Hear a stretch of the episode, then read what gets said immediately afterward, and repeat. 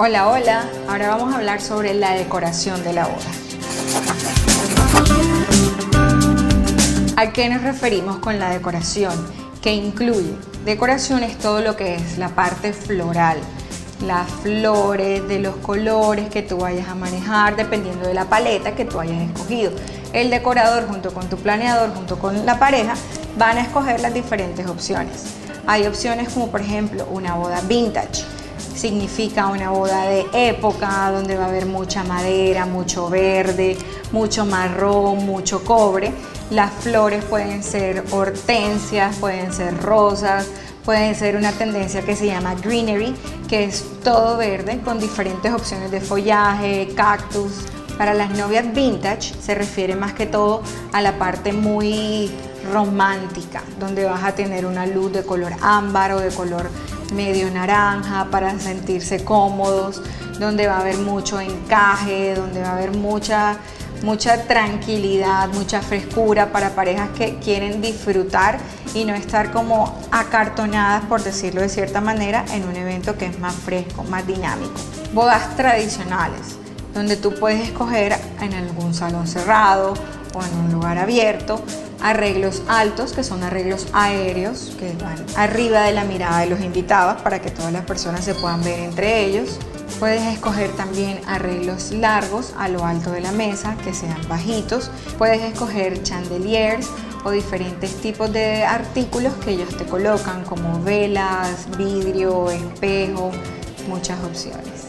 Esta boda tradicional tú escoges dentro de tu paleta de colores cómo quieres que sea ambientado si lo quieres con unos toques rosados, unos toques azules, con rojo, lo importante es que representen lo que ustedes quieren y que a la pareja que se va a casar. La decoración también incluye el techo. Ahora tú puedes colocar un techo colgante, ya sea de cristales, de flores, de cristales con flores, de cintas, todo lo que tú quieras, la variedad es grande. También está incluido lo que es tu ramo, Puedes escoger un ramo redondo que se llama yugo, puedes escoger un ramo cascada para novias que son un poquito más altas o un ramo que sea sin forma pero estéticamente lindo.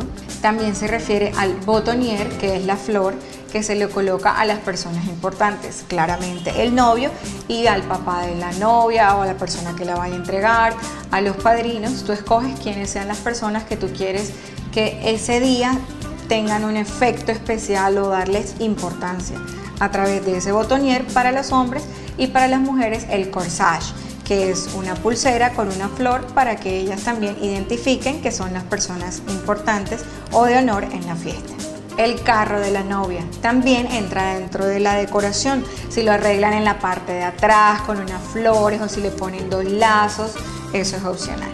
En la decoración también está la entrada al salón qué tan entrada tan diferente quieres, si quieres que haya jarrones, si quieres que haya un espejo, si quieres que haya un árbol, ¿qué quieres? Muchas opciones. La entrada también es parte de la decoración. ¿Qué quieres?